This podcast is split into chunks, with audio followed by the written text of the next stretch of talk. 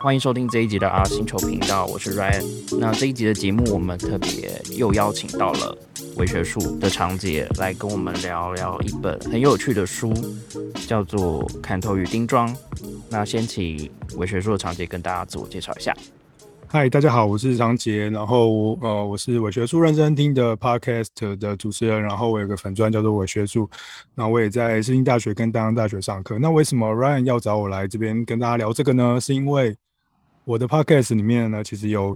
聊过非常多跟鬼相关的事情，然后我上课的时候也很喜欢聊这件事情，所以呢，他可能就觉得，嗯，我可以来跟大家 谈谈这这一本书。对啊，我看到这本书的标题，我觉得非常特殊，这样我就觉得，哦，好，OK，那我们就就就来聊吧，这样子。对，嗯，好。那这本书呢，其实作者是两个都是考古学家。那里面有提到非常多关于不死族的，比如说有传说，也有数据，甚至有一些文献记载，那包含在文学上的表现等等。那所以待会我们会互相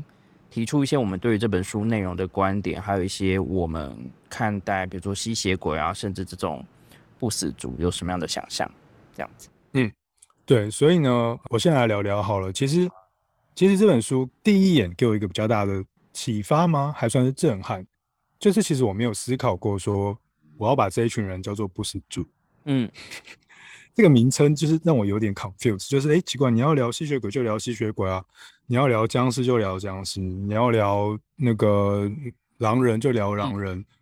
为什么要聊一个叫做不死族的东西？于是呢，我就去查了一下，到底什么叫做不死族。嗯，我就查到一些文献在讨论，就是其实不死族就是复行者。那所谓复行者，就是你知道他有一个发文，我不要献丑好了。那个发文就是回来的身体这样子。嗯，然后我想说，哎，这个回来的身体的意义是什么？然后仔细的想了一想，哎，的确，它跟其他的这些妖魔鬼怪好像有点不太一样。呃，我平常在聊那些妖怪，比如说河童什么之类的，聊那些奇怪的都市怪谈的这些鬼故事。嗯。但是我都聊得很细，所以呢，不太会去想到说，呃，在西方世界里面怎么去思考这件事情。嗯嗯。那不过这个这两个考古学家，他用不死族定义了这个族群之后，我恍然大悟，就发现说，哎，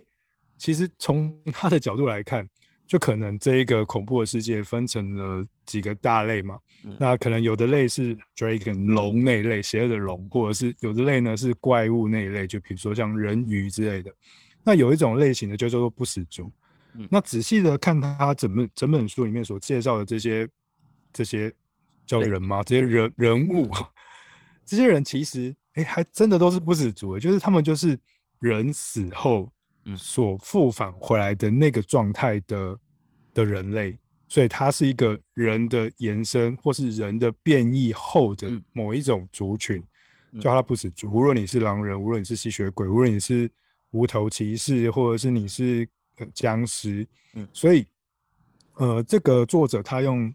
呃人的变异的角度来去形成了一个从中世纪之前开始一直到当代的整个这一个大类的族群的一个一个考察跟。历史资料的整理，嗯，我觉得是对我来讲是一个蛮新颖的看法。我觉得在读这本书有趣的地方，其实是可以先从导论。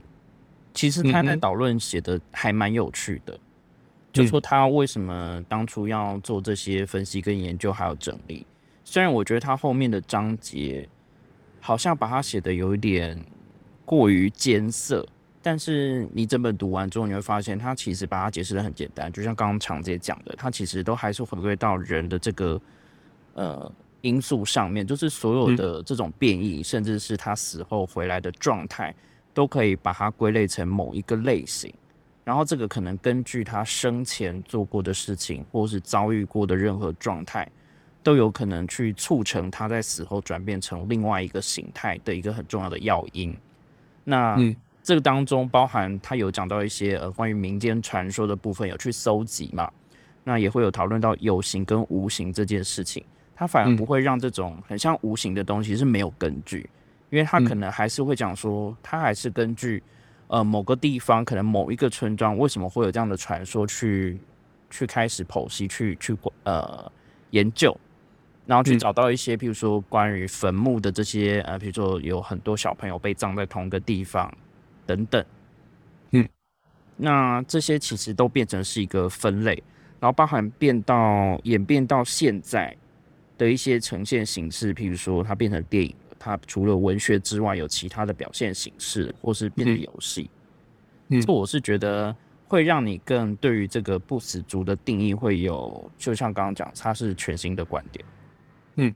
整体来看呢，我觉得它大部分的的聚焦还是我我我自己看，我觉得还是在吸血鬼这个形象上面，嗯，或者是说对血有渴望的尸体或复返的人。的这一个形象上，那当然这个形象可能在中世纪或是更久之前，它可能就是一个尸体的复返。那但是在呃中世纪之后，一直到文艺复兴，可能到现代左右，近代现代的时候，开始形成了吸血鬼这样的一个形象。而这个形象一直到当代，形成了当代吸血鬼的主要我们想象的现在可以想的那个样子。不过往前推，我们现在想的吸血鬼就是你知道很俊美，或者是哦不要俊美，至少要像暮光之城那样吧。嗯，至少要像布莱德比特那样吧。可是往前推，其实这本书里面，他一开始就开宗明义告诉你，告诉你说，哎，别傻了，这些吸血鬼们一开始都嘛是一些烂掉的尸体。对啊，腐烂到一半的手啊，或者是对对对肿胀的身体。对，所以我那时候就想说，哇，这个东西的确是一个还蛮有趣的开场，就是我没他提供给读者一个想象，说，呃。这个现在我们当代所时常去思考的这种僵尸也好，或吸血鬼，或者是各种以人为变异的妖怪或是怪物，它的源头可能是是人本身，或者是它的源头就是那个人人被破坏的恐惧。嗯，所谓人被破坏的恐惧是，比如说刚刚 Ryan 提到尸体、血液事件，或是血液腐烂掉，甚至是死亡本身。嗯，我觉得我在看这本书的时候，其实我最大最大的感受是。它是一个一系列跟疾病、血液、死亡、尸体相关的联想，就是在古代的人们，他们在面对到死亡这件事情的时候，因为没有科学解释，嗯，或者是说那个时候的那个解释就是科学解释，或者是说那个时候他们所看到的事情，后来就延伸成了科学解释，其实就是一连串跟人死后的事物所相关联的幻想或奇想吧。那这个想象空间，我觉得有趣之处是在于。其实我觉得死亡是一个绝对领域，诶，可以这样讲吗？死亡是一个绝对的终极议题啦，因为呃，没有人可以经历死亡嘛？还是其实你有经历死亡？你有没有这种经验过？跳痛？没有啊，就有人有什么濒死经验呢？嗯，因为通常一般人来讲，应该是不太会有这种所谓的死亡经验，因为你死了就死了，不会有经验这件事情，所以死亡是无法经验之事。嗯。那也是因为死亡是绝对议题或者是终极议题，嗯，它这个无法经验知识所后面延伸出来的所有你无法解释的事物，比如说你刚刚说的尸体肿胀，比如说血液为什么还会流出来，或者是呃死亡的现象到底是什么意思？这个哈，这个无法解释的时候，它就变成了一连串这本书所要主要所描绘的那一那一群不死者的的各种各式各样的面貌。因为你撇除掉呃比较宗教的那些说法，或是他其实书里面有提到嘛，说最终其实关于这个复行者的问题，它还是跟死亡有关。然后包括说死后的东西可不可以赋予他所谓人格这件事情，那就会有产生后续的这些延伸的讨论。就是如果你死亡就结束，那就结束了。可是为什么死掉之后还会有返回？跟你还会去持续针对这个已经死掉的人有其他的延伸跟想象？这个也是因为我们没有办法，就像刚刚讲，没有办法经历嘛。可是他赋予了死后有另外一种空间，那甚至说，不管是任何因素，就是像刚刚有提到，因为在那个世纪，可能他没有办法有很多很科学的方式去解释这些现象。包括说疾病，就是说造成他死亡的原因是什么？让他死亡，可能是细菌，可能是病毒，可能是瘟疫，然后甚至是可能一些恐惧，让这个人是被周围的人，甚至是不同的东西给残害都有可能。所以我觉得这一块就是他前面会很提到，呃，你要先厘清这件事情，然后他才开始慢慢去分类，就说你先能够接受这个想法，嗯嗯，然后我们再去讨论说为什么会有这些发展出来的东西，然后再一一去他找到实例去佐证他提出的观察。嗯，其实我我我自己其实比较，我自己觉得他基本上是在聊冷派尔吸血鬼这个东西，所以我一直是从吸血鬼的角度去考察这件事情，或者是去理解他的理解。那的确，它里面的大部分章节也还是很多都是针对吸血鬼在做一个讨论嘛。然后比如说，他解释了吸血鬼本身的这个词的来源啊，以及吸血鬼的这个现象如何在古代的社会就存在，然后并且他把它当成现象嘛。这个现象是针对尸体跟死亡派生出来的一个无法理解的状态而去描绘说他们是叫做吸血鬼。嗯，然后像 vampire 这个字，它本身就是吸吮或者是牙齿的这这一类的意思，这样子。那为什么会用这个意思呢？也就是因为他们想象说这些尸体，他们不能了解说尸体为什么在死后，他的体内还会有血液这件事情。明明就已经死了一年了，为什么我当我把它挖出来的时候，它还会流血这件事？当然这非常科学啊，因为可能有各种不同的环境因素导致他体内的气体或液体还会留着某一些状态什么之类的。所以呢，他们就想象说，哇，一定是这个人就是莫名其妙起来之后吸了人家的血，然后在自己的身体里面，所以他就是一个吸吮血的人这样子。嗯，所以就产生了一一系列的这个吸血鬼的幻想跟遐想。所以我就觉得，嗯，这个想象跟这个想法当然有趣这样子。那其实我觉得最有趣的是，他谈这件事情谈到十八世纪的时候，有一个那个莱比锡吸血鬼之争，有看到这一段吗？对，在讨论的时候就有提啊。对对对对对，我觉得那个那个是蛮有趣的，因为在莱比锡吸血鬼之争之前，可能人们把吸血鬼的现象这样子类似的现象都归咎于人死后的复返。所以呢，大家产生了各种不同的应对这些吸血鬼的方式跟恐怖的幻想。嗯，不过因为莱比锡大学好的这里有一个学者，他也是一个神学家，他也是一个科学家。嗯，他就针对了那个吸血鬼复返这件事情，他有一个故事啊，忘记那个故事。反正就是某一个人回来之后，然后就是还活着，然后大家发现他的尸体没有腐败之外，还怀疑他吸了人家的血，所以呢，就拿了一个木钉钉了他的。心脏就心脏就爆出一堆鲜血出来，这样子，所以大家就觉得啊，吸血鬼这样。那突然，那个莱比锡的那个研究者，他叫什么？Raft，他就说，哎，这个，他就觉得这个现象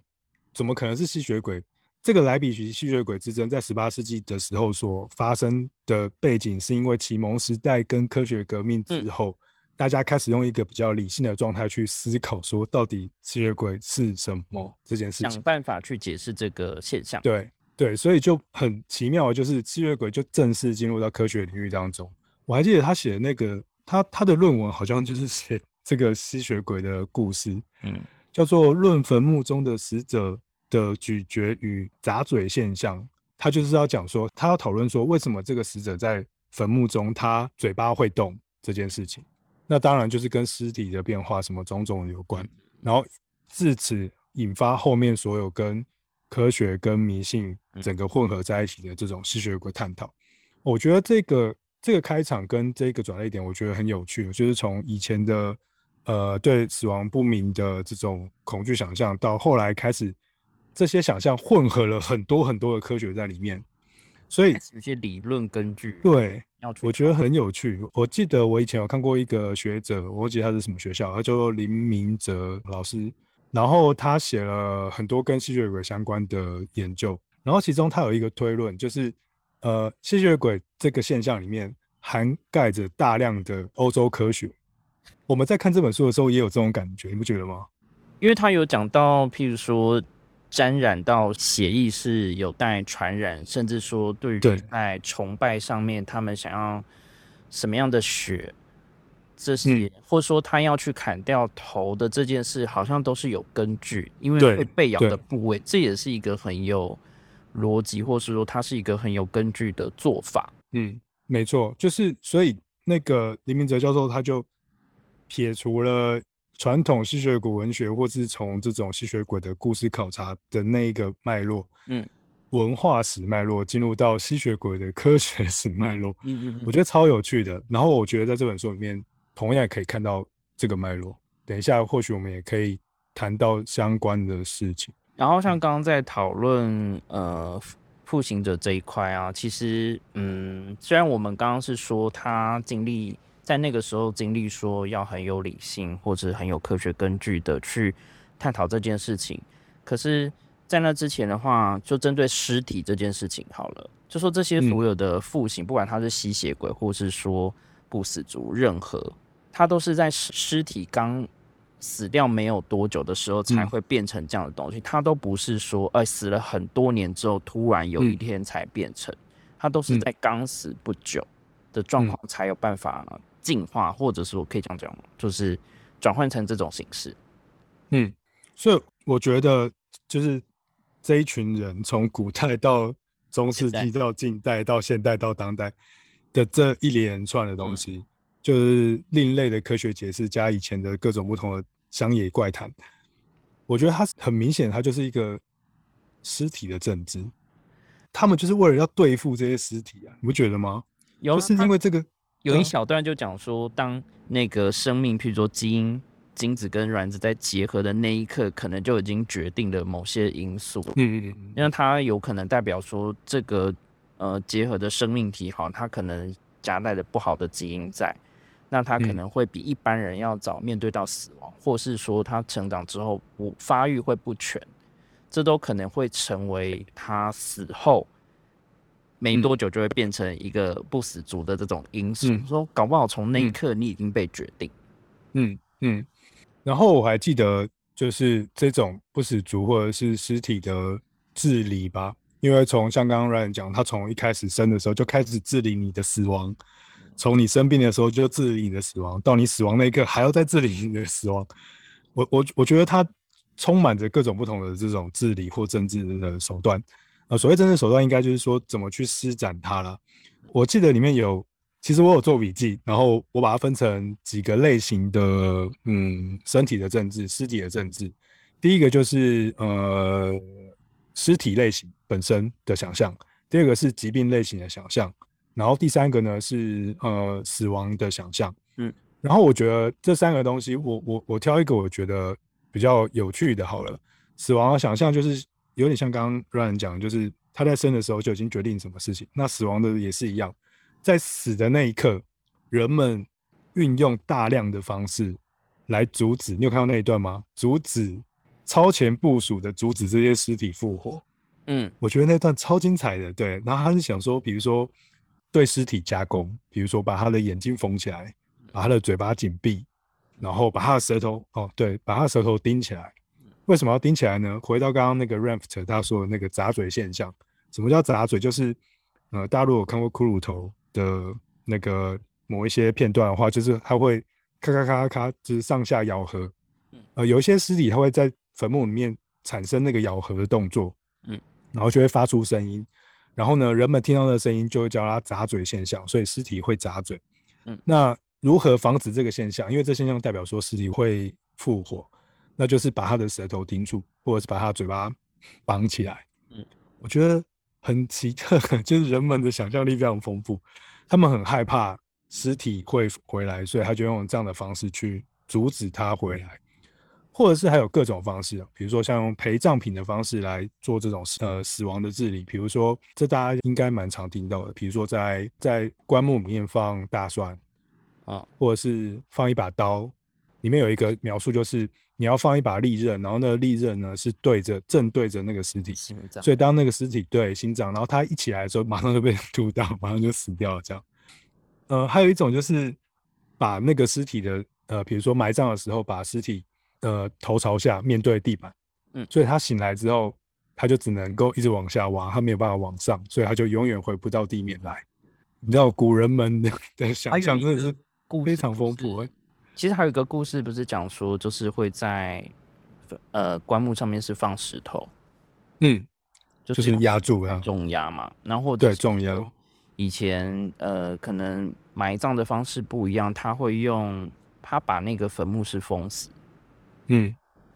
种种阻止这些人有可能死后复返，不管他是善终或者是病死，那或者是他是不是属于这个家族，这种很多外围的因素都可以被这些很人为的方式去处理，嗯，手段这样子，嗯，没错。所以那时候，呃，我在看的时候，我就是非常的觉得很有趣，就是处理尸体。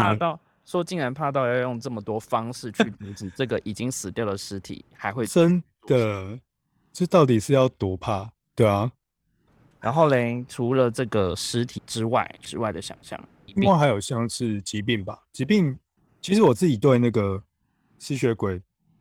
因为虽然说我们这个是要讲不死族，然后呢，但是我其实以前对吸血鬼稍微有研究。那为什么我叫小有研究呢？是因为我以前。在硕士班的时候有上过一个老师的课，然后他的那个课里面呢，他就讲吸血鬼文学这件事情。嗯，我们后面可能会谈吸血鬼文学。那他在谈吸血鬼文学的时候呢，他就说：“哎，其实吸血鬼文学里面有一个有一条路径，跟刚刚的林明哲老师谈的差不多了，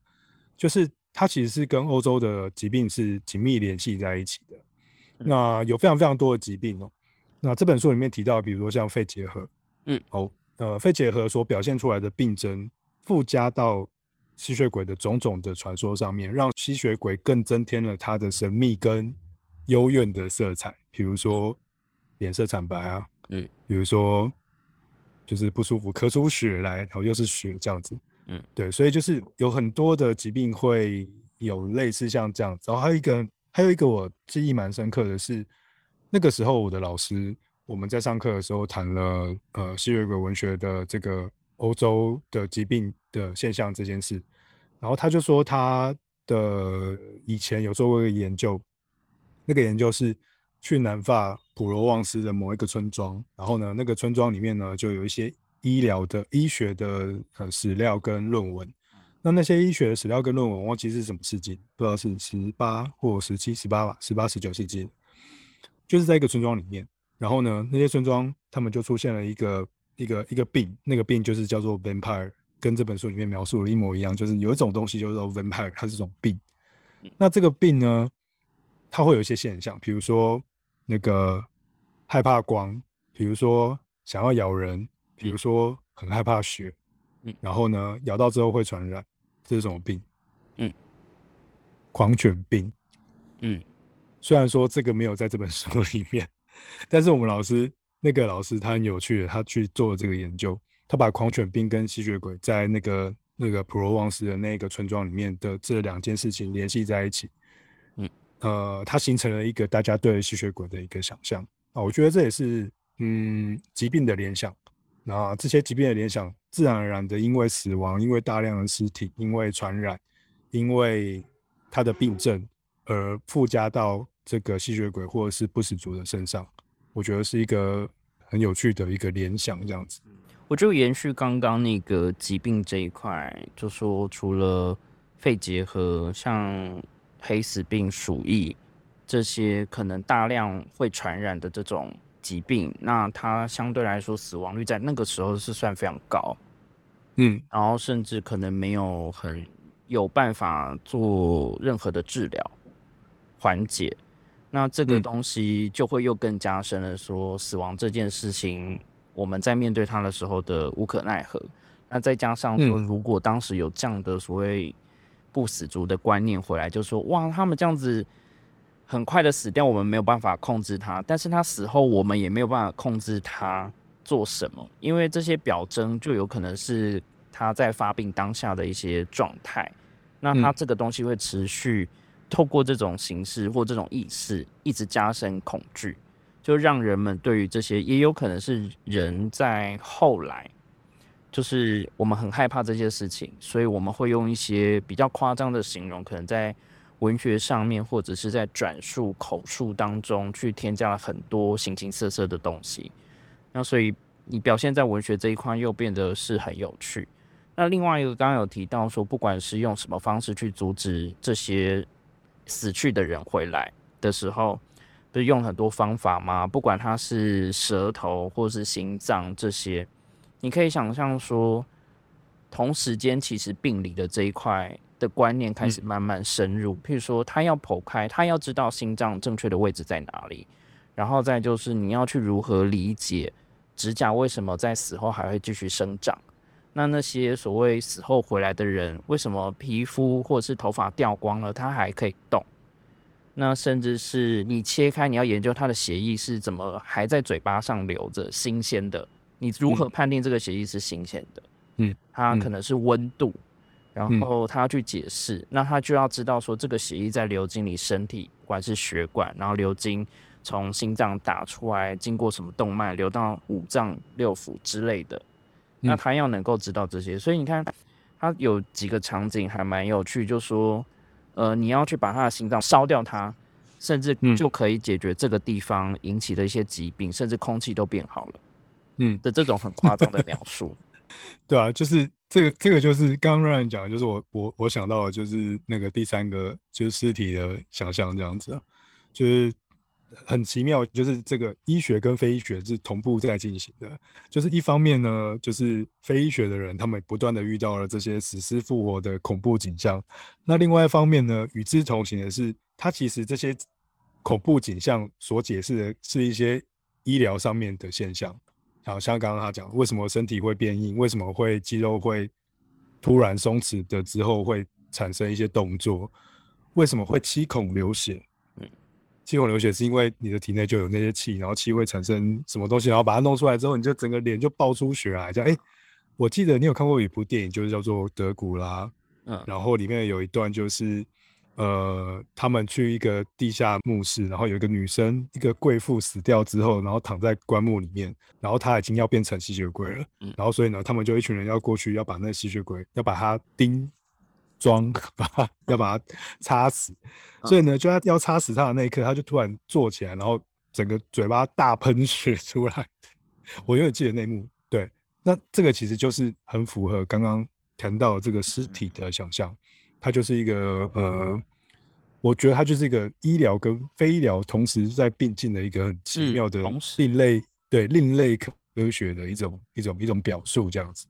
就说在这些。观念进去之前，他可能都很停留在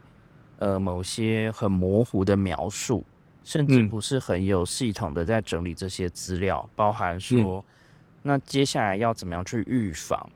因为有些可能过去曾经遇过类似这样的状况，但是后世的人可能知道只知道传说要用什么样很简单的方法去处理它，嗯，可是当科学跟医学的观念进去了之后。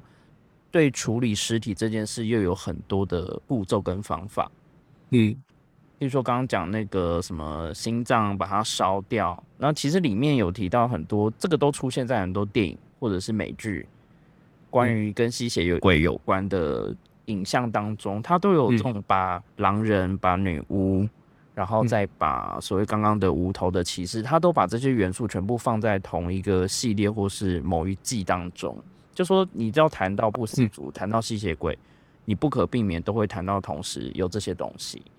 然后里面还有提到，就是说虽然嗯有宗教的神学这件事情，可是最终你想要抑制甚至是处理掉这些不死族的话，你要靠的是那些所谓异教的信仰或甚至一些做法，才有办法真正去抑制这个东西的蔓延。嗯，要封住它嘛，所以嗯。这个又很好像它本身可以去呃归类，可以去分析，但是它又必须要走很奇妙的方向去。我觉得它是可以打破很多界限的东西，嗯，就是不是只有生死，然后它甚至可以表现出一些你可能医学科学都没有办法很精细去解释的状况，嗯，但我们又很想要用现有的这种东西去解析它或建构它。哎，不过我觉得有趣的是，这两位考古学家他们整本书这样看完，我觉得他们虽然说我们用了很科学的方法 来解释他的史料，可是我觉得他们打从心里面，他们就觉得这个不死族是一个不虽然不叫做实际存在，就是他们打从心里觉得它是一个社会事实，就是可能在人类很长的一段时间当中，这样子的存在是一个实在，吸血鬼的实在，它本来就在这边。嗯，所以它才会被记录成这个样子。嗯，所以这是我觉得这本书最有趣的地方，是它提供的那些资料，就让你仿佛觉得这些东西就是在那边，而不是一些什么乡野奇谈，而是它是人们真正实实、踏踏实实的觉得是，并且还记录起来，还用医学的方法记录，或宗教的方法记录，或者是用小说的方法记录，各种方法记录，然后把它写起来。我觉得这个是我看这本书里面我觉得最有趣的地方。对啊，就说他会一直跟你讲说，其实更早之前就有过这样的记录，对对对对对对，你有找到一些遗迹，甚至是可以解释这样的现象。嗯嗯嗯嗯，我觉得这是一个这个书的一个很独特的视角，这样子。就说他不会用一些呃，可能只是文学上这种写出来，随便想怎么写都写。嗯嗯，什么你写到他模仿那个颈部的动脉血液流动的感觉声、心跳声。然后，比如说这些吸血鬼跟他的五官、他的感知能力都比一般人类要强很多，这种都听起来是你可以很尽情去想象。但是他会提出一些非常有根据的东西，哪一年啊做过什么样的呃讨论？那甚至在哪一些村庄的确就有这些现象，甚至这个家族可能一直流传的就是有一个这种。也不算诅咒，就是这个家族生太多个人，比如说到七个什么第七个男孩、第七个女孩的这种。嗯嗯嗯，好啊。那刚刚其实我们聊的都是，我觉得是比较算是中古世纪之前的史料，一直到中世纪，然后到近代。那但是这本书里面，其实在后半部，或者是我自己比较呃，在谈吸血鬼文本或者是文学的时候，我觉得有趣的一点是，里面有描述到一件事情，我不知道 Ryan 觉不觉得有趣。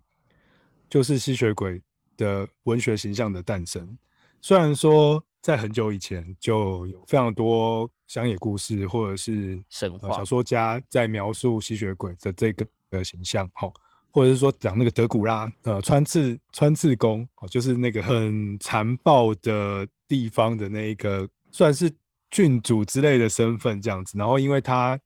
用了很多言行。的方式来去治理他的国家，并且吓阻其他的那些敌人。所以呢，呃，匈牙利还是哪里那一带东欧，就是传说的这种，嗯，有一个很很很可怕的这个这个暴君哦在那边，所以他就后来延伸变成是吸血鬼的某一个形象。那这些东西在地方故事或者是乡野奇谈或者是小的地方文本当中不断的流传，然后终于流传到了比较近代的时候，开始就出现了比较具体的呃吸血鬼的这些故事。然后里面有一个我觉得非常有趣的，就是呢，他们有一群文学家，他们就相约，然后到 一个湖边去，然后呢，去湖边干嘛呢？他们去开趴，然后开趴他们就会做什么？他们就会嗑药，然后 抽了大麻之后，然后一群人在那个湖边，然后在附庸风雅的，就是写作。那写什么东西呢？然后因为要找一些比较刺激的题材嘛，就写一些恐怖的情节。那这一群人里面呢，有一些非常知名的人物，比如说玛丽雪莱，就是他写《科学怪人》那位，他是里面一个很重要、很重要的其中一个作家。那当然还有其他的作家，在这一个场景当中，这个嗑药 party 的场景当中，玛丽雪莱的《科学怪人》跟另外一个忘记叫什么名字的吸血鬼，就在这个场景中诞生。所以他们是在一个极度 迷幻跟很 c 的状态下，然后想象到这种恐怖的。的情境，嗯，然后是在文学家们他们试图去从事一个人设，而这个人设可以带给读者更大量的刺激阅读跟感受的那一个情境下，他们去试着将这些角色诞生。那在浪漫主义之后，现代主义左左右的这个时期，他们企图用恐怖的这种怪物角色。然后去表达出人性的挣扎，比如像科学怪人，或者像呃德古拉这种浪漫又有爱情又有性又有欲望的这种身份，所以就是在这个奇妙的那一个场景中诞生。我觉得这是让我在这本书里面看到另外一个很有趣的，就是哦，这个吸血鬼的文学形象的形成是如何这样子。当然后面就会延伸到那个 Stalker 的那个德古拉。的这个具体形象嘛，因为 Stalker 他就沿用了德古拉的之前讲那个穿刺工的整个故事，以及被写烂掉的那全部的所有的故事，他创造出了一个新的完美形象。那个完美形象呢，就是我们现在想象的那个德古拉，嗯，呃，就是一个算是绅士吧，然后有个小胡子，瘦瘦的，高高的，然后也许有一个斗篷或者什么之类的。那为什么 Stalker 为什么他塑造这个吸血鬼角色会如此的经典？因为前面其实早就已经有人写过了。那是因为 Stalker 他在呃这一本著作中，就是吸血鬼德古拉的著作当中，他非常细腻的去描绘了德古拉的人性的部分，以及他的整个五官描述跟形象。在之前可能比较模糊一点，但是在 Stalker 的这个书籍中，呃，非常的细腻的去描绘。嗯，然后另外还有一个为什么会传送开来，这个是我听我们老师讲的，我在这本书没有看到，就是那个跟当时的铁路发达有关系，跟现代性有关系，就是因为铁路发达，然后因为整个欧洲的这个铁路的交通越来越完善，然后呢，中产阶级兴起。然后他们开始有了闲暇生活，可以去度假，可以去到中欧、东欧什么其他国家异国风情的地方。于是呢，呃，Stalker 的这种德古拉的这个这本小说里面所描绘的那种对其他国家的那一种异国风的想象或感受，就变成了这些欧洲旅人或者是女性的读者们有一个充满刺激感的阅读的情感。所以呢。这一部吸血鬼小说的蓬勃，某一个部分也是因为，呃，整个欧洲进入到现代的这个状态中，然后旅行的这个行为结合在一起，然后产生大家带着这本小说去旅行的那一个想象，我觉得是也是一个蛮有趣的脉络。这样，这就是很主题性旅游的概念，就 是 book 里面，但是它记载的除了呃有。对于这些异国或是异地的想象之外，它可能也是在长途的移动当中去陪同你的一个读本。嗯，然后这个读本同时可能汇集了先前有很多不同的描述，甚至是一些很支离破碎的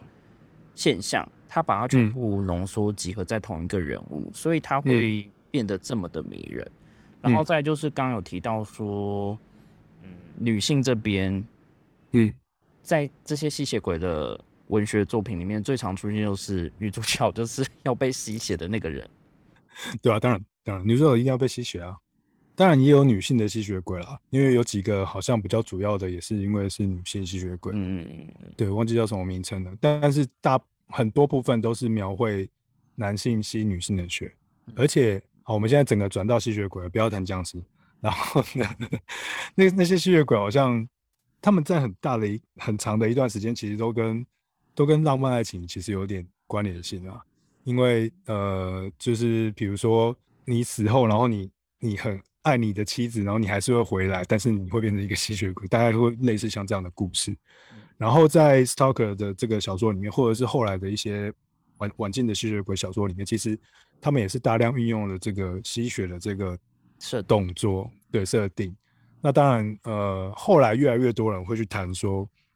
其实应该讲说，这些吸血鬼小说，尤其到近代浪漫主义之后或现代主义的时候之后的小吸血鬼小说，其实它某个程度上设定是这样讲好吗？就是女性读者，嗯，就是因为有，呃，因为这个时代出现了大量的侍女，然后她们可能在家里面比较有多的 休闲活动的生活。所以他们就可以很多阅读小说的时间，那所以这些吸血鬼小说的文本就让他们可以带给他们一些快感，他们会觉得里面可以充满了浪漫爱或者是刺激的恐怖忧患的场景。所以呢，我觉得吸血鬼里面其实常常会有一点性的暗示，你不觉得吗？它就是延伸到现在还是成为，嗯，比如说言情小说或是情色。那甚至是 BL 或这类型的，不管是漫画或是其他的作品，都可以延续这个类型继续往下，而且他的读者很明确，嗯，那他一定是渴望某些东西。他，嗯，虽然是创造了这样的设定，可是无疑他是在反映读者在内心对于这些事情的投射跟想象。嗯，比如说讲到那个字，比如说吸吮跟咬，好了。这个东西对于人来说就有很多象征很多的意义，就是你对于现在的东西是不满足，你想要透过这种咬，甚至是去吸的很小的一个动作，甚至是从你从孩提时期的一个很简单的动作去去延伸，这个又是跟嗯，我觉得在女性，比如说有生过小孩，她要喂亲喂的时候，她有很深切的这些感受，所以她可以更能够在那个动作当下去有所回应。可是相对于男性来说，他就比较没有这么多直接切身的感触的时候，他只能变成是一个咬，主要这个施作的人。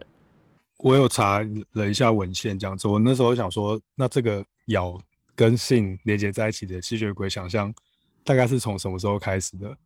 弗洛伊德的学生对，然后我忘记叫什么名字，Jonas 吗？还是什么 Jonas？然后他有研究吸血鬼的这个现象。那但他不是研究真的吸血鬼，他研究的是在梦中梦到被吸血鬼咬这件事情。那这个东西它是什么意义？嗯，那他把他当然因为他是弗洛伊德的学生，所以呢他就把他。呃，全把这种吸血鬼之爱诠释成对，就是你刚刚讲的婴幼儿时期的禁忌乱伦之爱，就是你知道，就是吸奶吸不够，好，然后就开始吸别的东西，然后那些东西可以自由替换成各种符号，比如说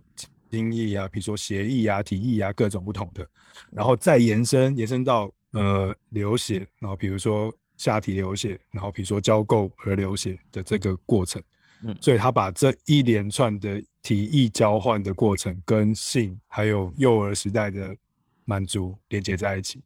我觉得超有趣的。对，就刚好跟刚刚那个 Ryan 谈的东西是相关性的。所以其实到当代吸血鬼文本的文学批评，有一大堆人，或者是电影批评也是一样，就是我们都很习惯的运用性爱或者是性别的角度去批批评，呃，做吸血鬼批评。或是文学批评，有些人觉得这样子好像反而失去了对吸血鬼原本像我们提到这本书前面迈入的那那一大堆呃非爱情式或欲望式的考察，因为那些东西可能就是医疗，可能是医学或文化。那如果我们只限在性别或恋爱或欲望的话，嗯，可能会少看到很多东西。不过啦，我觉得当代的吸血鬼的确非常深刻的被情欲化了啦。太生活了，他会的能力其实逐渐都，我们在这个社会里面已经见怪不怪。嗯，跟人很像。对啊，哦，他都可以只靠这个东西就活下去，也有些人是不用吃食物，他可以靠别的东西营养品去补充。嗯，这个都有可能在未来会实现。那他是透过吸血或是获得吸食别人的生命的这种。作为，其实我们也有可能透过可能虚拟的方式，或者是其他的表现形式，让这个精神可以继续。我觉得他都已经被各种形式给削弱他原本的恐惧。嗯嗯，我懂你的意思。然后我我自己是觉得这些吸血鬼在呃文学作品之后，其实它就是一个媒介。文学作品本来就是媒介，它被它被文学作品形塑。吸血鬼很快的跟着文学进入到电影里面，然后在一九不知道多少年的时候开始进入电影中，然后大量的吸血鬼电影出现，然后在某一年开始突然这些吸血鬼开始变帅，对，开始变帅。他随着工业的发展，他对要转形象，它必须要转型，它必须要变得像好莱坞致敬，那不是致敬，就是要符合好莱坞的需求。基诺里维啊，什么布莱德比特啊，什么 Tom Cruise 啊，我永远记得我第一次看《夜访吸血鬼》的时候，我心里面想着说：“我靠，这是吸血鬼，真的是太帅了吧，帅到掉渣这样子。”然后之后我就发现，哎，对，每个吸血鬼都是帅的，好像是长得丑就不适合当吸血鬼。对啊，不公平。但是你可以看到有一些，比如说 B 级的电影，或者是比较欧洲的，在讲呃这些传说或吸血鬼故事的电影的时候，它的处理手法还是很规矩的，遵循过去对于吸血鬼的一些印象。即便他可能主角是一个现代人，然后他都可能必须要回到古堡，学习如何去当一个过去的吸血鬼的形象。他可能装扮上，他不能再穿球鞋跟牛仔裤，他要穿的可能是一些。非常中古世纪的衣服装扮，那有些是可以，比如说白天出没在街上的，他可能怕光，他把这件事情改转化成为，就是说他只要戴个太阳眼镜就可以解决这个问题，等等。嗯，但他在比较好莱坞这种比较商业的话，他就会开始去转化，把这个符号变得比较优化，或者比较呃修饰过。我觉得就跟他在文学跟其他艺术表现一样，当初可能在模仿或是揣测关于死亡的声音，或者是死亡的意象的时候，他会用一种很诡谲，甚至是很不确定、模糊、悠远的声音去讲。嗯，但是越到了近代，你会发现在讲恐惧跟死亡的声音，它可以是很巨大的。它可以是一种各种声音合成在一起，具有爆裂感的。嗯嗯嗯。那这个也是因为可能，我觉得在商业上的考量啊，就你要吸引到人嘛，你不可能就是悠悠的恐惧，这个没有人要听，没有人要看。好，那好，简单做个结尾好了。其实我觉得这一本书就是《看头与丁庄》这本书，因为它是一个西方的恐怖资料的累积。跟比如说像我比较擅长的是东方的幽灵或者是日本妖怪那一种，我觉得完全不一样哎。你没有发现，就西方人他们非常在意的是身体这件事情吗？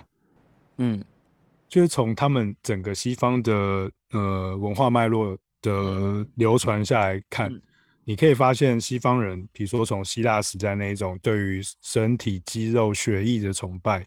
对于实体的人的这种。完完整度的的追求，哦，那个达文西他画那个人的样子，或者是呃，我们看到很多雕塑作品，其实我们可以很清楚看到东方跟西方的一个很重要的分野，就是东方人其实东方精神其实比较不 care 这个肉体的部分，可是反而是消失嘛，对，会消失。我们的宗教行为、宗教的想象完全不一样。那对于西方人来讲，他们非常在意这个尸体本身。的这个肉体的腐败、肌肉的破坏，或者是甚至是后来我们刚刚谈到的欲望、色情、性爱、性交，其实这一类都是身体的延伸。那他们非常执着在这个身体的这个文化上面，然后所以他们对身体的破败感到恐惧，对死亡的迫害感到恐惧。所以我觉得还蛮有趣的，就是它完全可以跟中呃东方的这种呃。死亡感受，或者是尸体的想象，或是灵魂魄的想象，是不太一样的。